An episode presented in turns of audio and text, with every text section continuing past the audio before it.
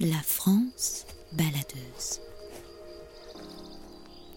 Rencontre positive et itinéraire bis.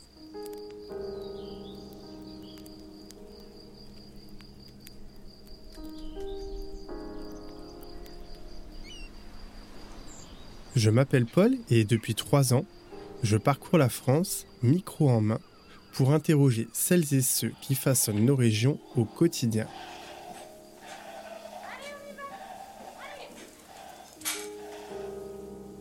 La France baladeuse, c'est l'histoire d'une itinérance et d'une transformation, celle de mon regard sur le voyage.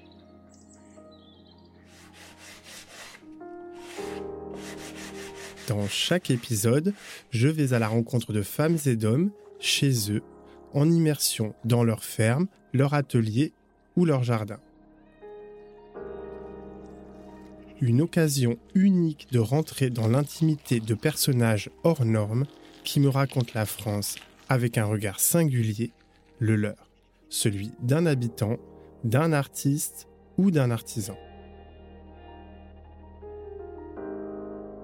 À travers des initiatives et des parcours de vie parfois inattendus, cette série audio t'invite à redécouvrir la France tout en interrogeant nos pratiques et notre regard sur le monde qui nous entoure.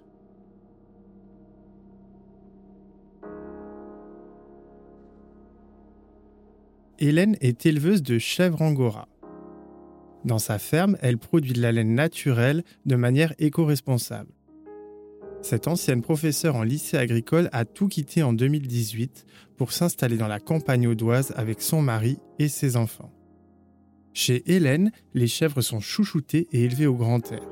Elles vivent une vie tranquille au milieu des champs. Leur laine à la finesse incomparable est ensuite filée, tissée et tricotée par des artisans locaux en Occitanie.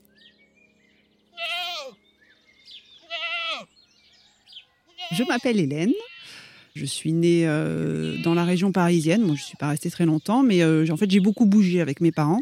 Donc, on est revenu s'installer ici quand j'étais au lycée. Donc, j'ai quand même fait mon lycée dans la région. Et après, bah, je suis repartie euh, dans ma vie suivante avec mon compagnon, mes enfants. J'ai de nouveau beaucoup bougé. Et j'ai fini par revenir encore une fois et vraiment m'installer cette fois-ci un peu plus. Et je pense définitivement. Et, et donc, j'ai acheté cette ferme ici il y a 4 ans. Alors, j'ai fait des études de biologie. Euh, je suis aussi monitrice d'équitation. Donc pendant une dizaine d'années, hein, j'ai été cavalière professionnelle. Et de nouveau, j'ai retravaillé pendant pas mal d'années euh, dans l'enseignement agricole. Et c'est là où j'ai découvert un peu plus la filière au vin caprin, euh, et notamment la filière des chèvres angora. Et après, l'idée de s'installer, bah, c'était aussi un stade de ma vie où j'avais envie de, m'acheter une maison, de la retaper, de, de créer en fait vraiment un univers, un environnement qui, me, qui me corresponde. C'est vraiment voilà l'amour des animaux, euh, les, choses authentiques, vraies. Euh, euh, quelque chose. moi, j'ai besoin d'avoir un mode de vie qui corresponde vraiment à ce que je suis. Et voilà, je voulais une ferme. Voilà, j'avais pas des gros moyens, donc l'idée c'était de trouver une ferme avec une maison d'habitation un peu petite. Par contre, je savais que je voulais des animaux, donc il fallait du terrain. Et en fait, donc j'ai visité quelques fermes et puis cet endroit correspondait. c'était pareil, c'était un coup de cœur. Hein. je suis arrivée en quelques minutes.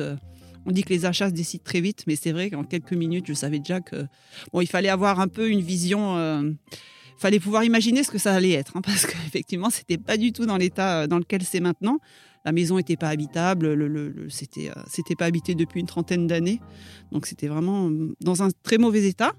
On a, construit la boutique, on a construit la chèvrerie, on, retape, on a fait des écuries, et on retape et on a encore des millions d'idées. On veut faire un gîte aussi. Et, on fait au fur et à mesure, tranquillement mais sûrement.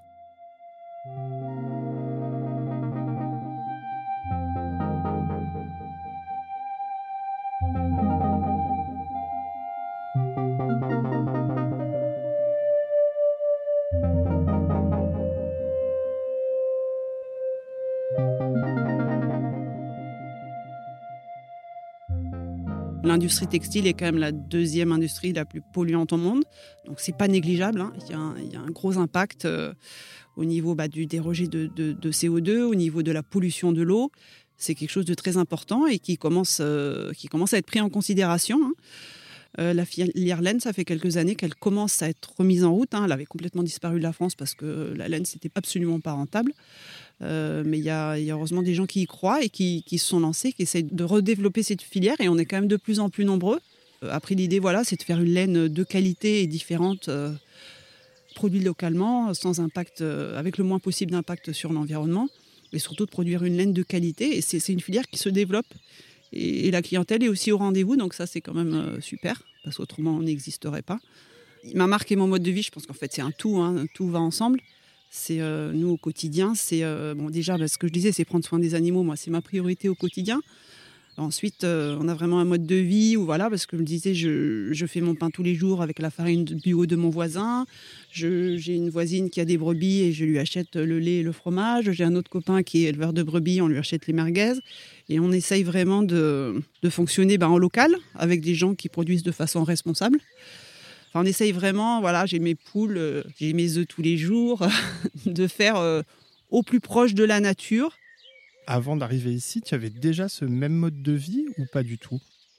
Euh, alors c'est des valeurs que j'ai toujours eues, hein, l'amour des animaux, le, potager, tout ça, mais pas, j'étais pas allée aussi loin, on va dire, dans mon investissement personnel et dans ma vie.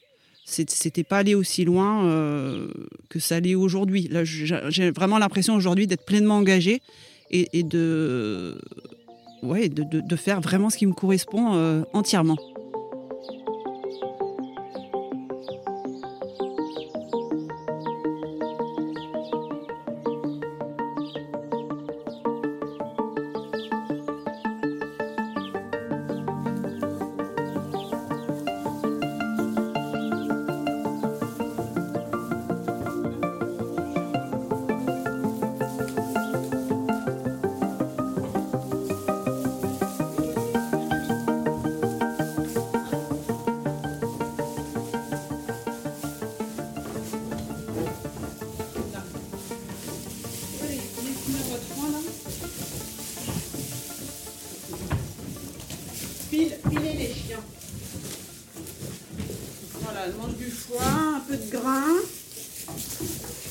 Surtout une litière bien propre pour ne pas salir la laine. Hmm tu peux m'expliquer peut-être un peu la tonte, que c'est bientôt là? Oui, alors la tonte c'est la semaine prochaine. Donc là, elles ont beaucoup beaucoup de laine. Et en fait, j'ai une, euh, j'ai une fille, Laura, qui est spécialisée, euh, spécialisée dans la tonte des chèvres angora.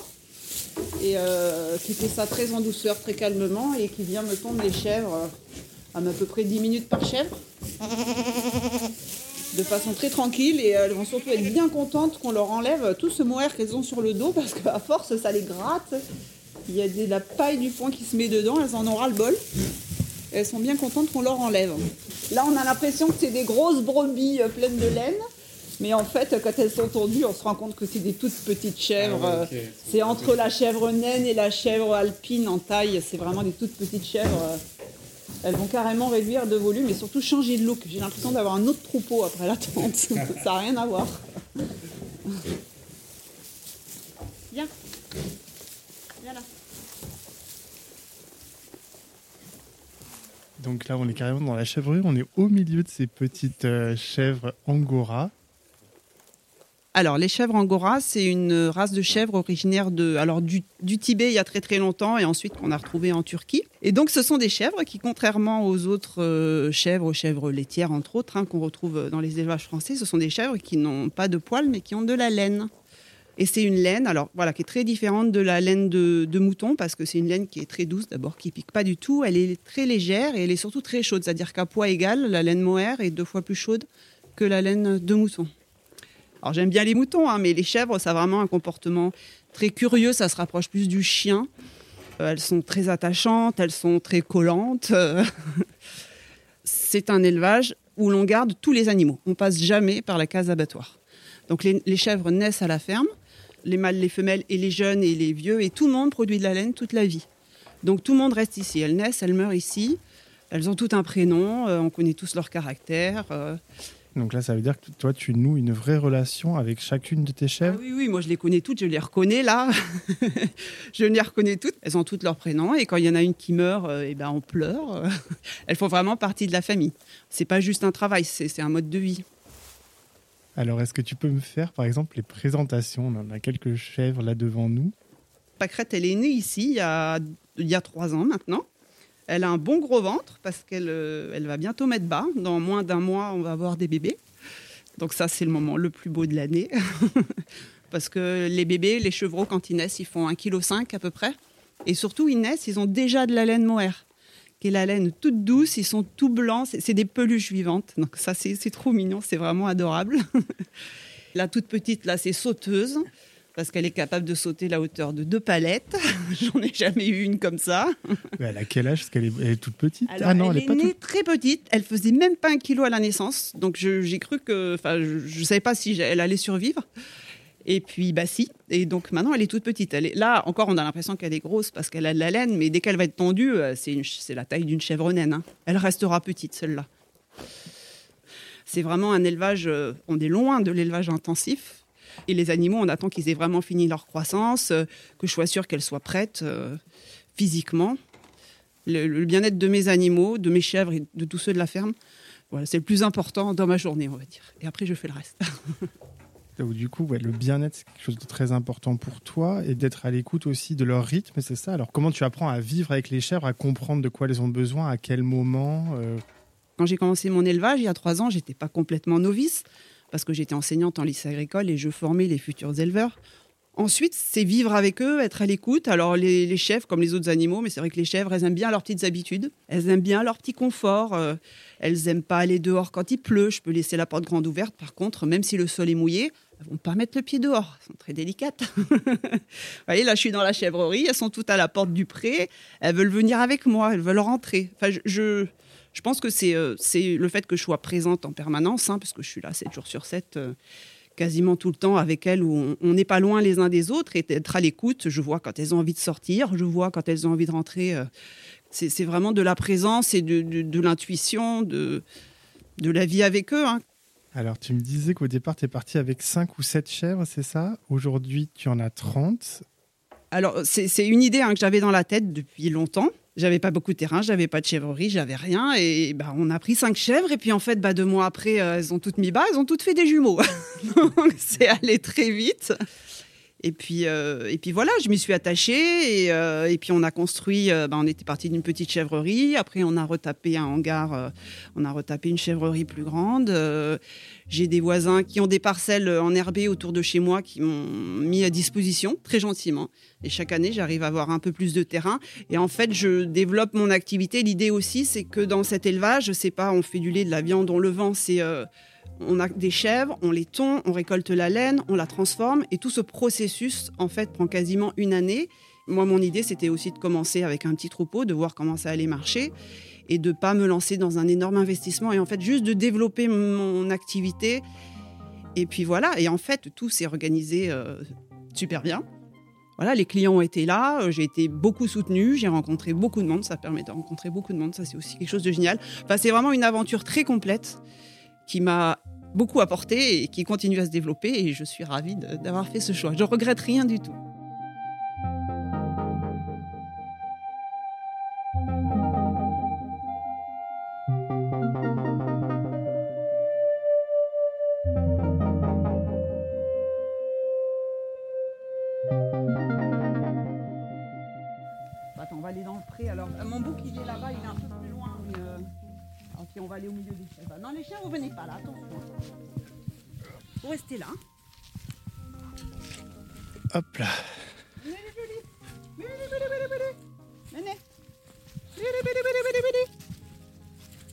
Voilà, où qu'elles soient, dès qu'elles me voient, elles arrivent. Ok. Elles me collent.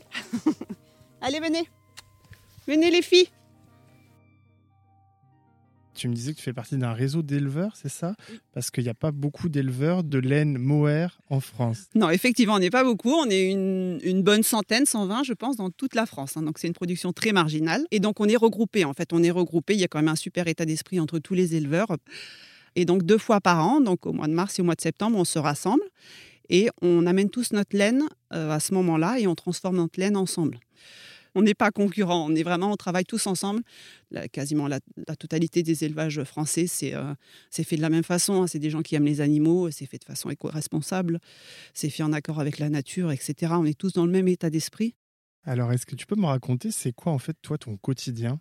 Alors, il y a un quotidien un peu basique, si tu veux, mais euh, en fait, ça dépend aussi beaucoup des périodes de l'année. La semaine prochaine, il y a la tonte. Dans les jours qui suivent, euh, mon gros travail, ça va être de trier la laine, hein, parce que je fais des catégories, je dois faire un pré-nettoyage à la ferme, etc. Grosso modo, mois de février, après, il va y avoir les mises bas, donc ça, ça prend du temps. Après, au printemps, il va y avoir le fourrage à faire, le foin, donc c'est pareil, ça prend des journées entières, etc. L'été, c'est un peu plus tranquille, les animaux sont dans les pâtures, mais il faut quand même faire le tour de- de tout le monde. Il y a les visites à la ferme, etc.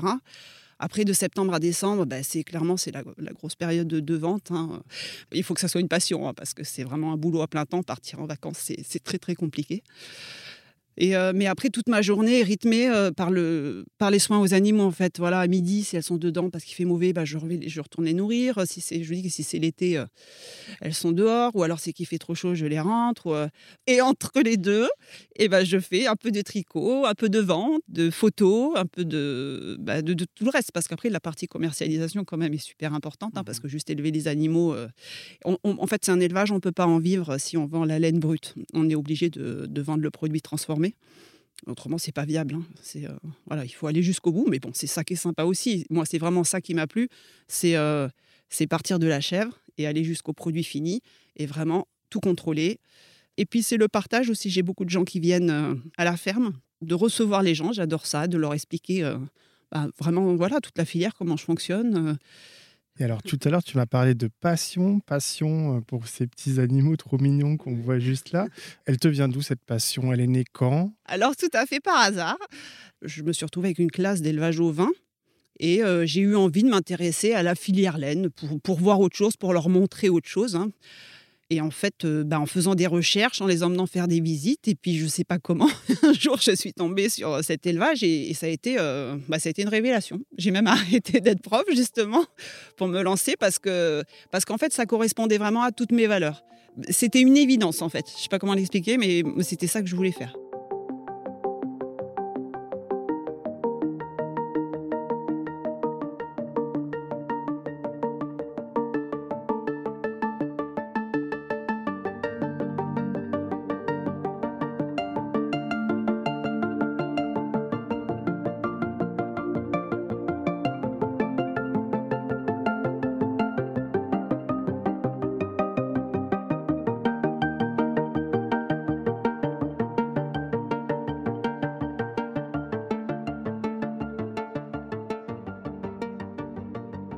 Hélène, on est maintenant dans ta petite boutique. Tu es venue me montrer un petit peu bah, la laine, à quoi ça ressemble finalement? Donc la laine mohair, la laine de mes chèvres, c'est une laine. euh, Donc tu vois, donc là c'est la, la laine en pelote, hein, comme j'ai dit. Donc après la tonte, moi je trie la laine, j'enlève à la main tous les débris végétaux, etc. Je fais un premier euh, tri nettoyage, on va dire. Après ça part dans la à la filature, donc où là la laine elle est lavée, elle est colorée, elle est, euh, elle est cardée, elle est transformée en fil. Et donc voilà, moi je récupère ma laine sous forme de pelote, donc euh, plein de couleurs, et, euh, et ça tient très très chaud. Et surtout, elle pique pas. C'est une laine naturelle qui est magique. C'est lumineux, c'est hyper fin, c'est ça. Je la vends sous forme de pelote pour les tricoteuses. Moi, je tricote une partie, tout ce que je peux, mais euh, voilà, c'est un gros boulot aussi. Après, j'ai tout un réseau de dames euh, dans le coin qui tricotent pour moi. C'est vraiment, je leur donne un ouvrage et quand elles ont fini, elles m'appellent. Et il n'y a pas de stress de, de production, on va dire.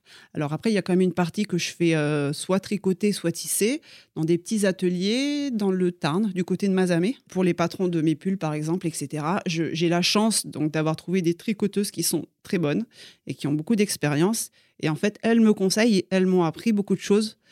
Et donc, c'est vraiment un échange. Et puis, elles tricotent pour moi. Et elles me, moi, je leur dis ce que je veux. Elles me donnent des conseils aussi. Voilà, c'est pas le patron qui va dire, paf, vous me faites ce modèle, c'est comme si, c'est comme ça. C'est- vraiment, encore une fois, on est sur un échange, un partage.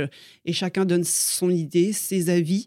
Et, et c'est aussi bah, rémunérer justement euh, les artisans qui, euh, bah, tout au long de la filière, hein, bon, moi je suis l'agricultrice, mais après il y a des artisans qui interviennent dans la filature. Ce que je tricote pas, c'est les tricoteuses. Où je, vous parlez des ateliers français, tous les pulls que vous achetez dans les, grandes, enseignes, on va dire. C'est des gros élevages où là le bien-être animal n'est pas toujours au rendez-vous. Ensuite, elle, part en Europe de l'Est où elle va être filée. Ensuite, elle repart dans des pays, et notamment comme le Bangladesh, pour être tricotée, pour revenir en Europe être vendue. Et tout ça pour un pull que vous, allez mettre une fois et qu'au premier lavage sera abîmé. Mais je veux dire, ça, c'est les pulls que vous retrouvez quand même dans les, dans les grandes enseignes. Et en fait, moi, ce que je veux proposer, c'est euh, une consommation différente plus responsable, hein, clairement. C'est quelque chose d'engagé. C'est pas juste euh, élever mes chèvres, faire mon pull, mon machin. Moi, c'est une vraie volonté de, sensibilisation des gens. Consommer moins, mais consommer mieux, en fait. Voilà, on sait d'où vient le produit. Euh, moi, mon pull, vous pouvez le laver dix fois, il bougera pas. il va durer des années. C'est pas le même impact environnemental, c'est pas la même histoire, euh, c'est pas la même qualité non plus. On fait une sélection, génération après génération, par exemple. Et en fait, le mohair français, c'est devenu un des mohairs les plus fins au monde.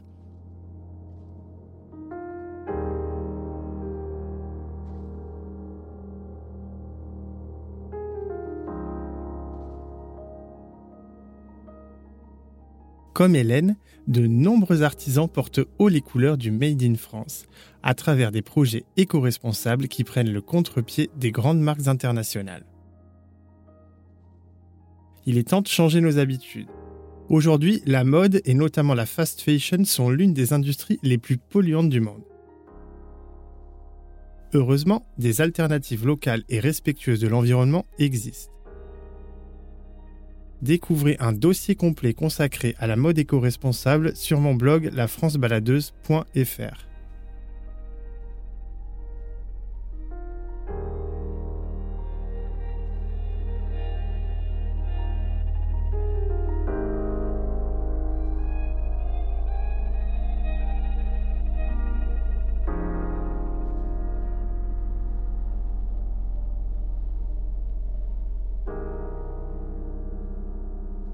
Tu viens d'écouter La France baladeuse.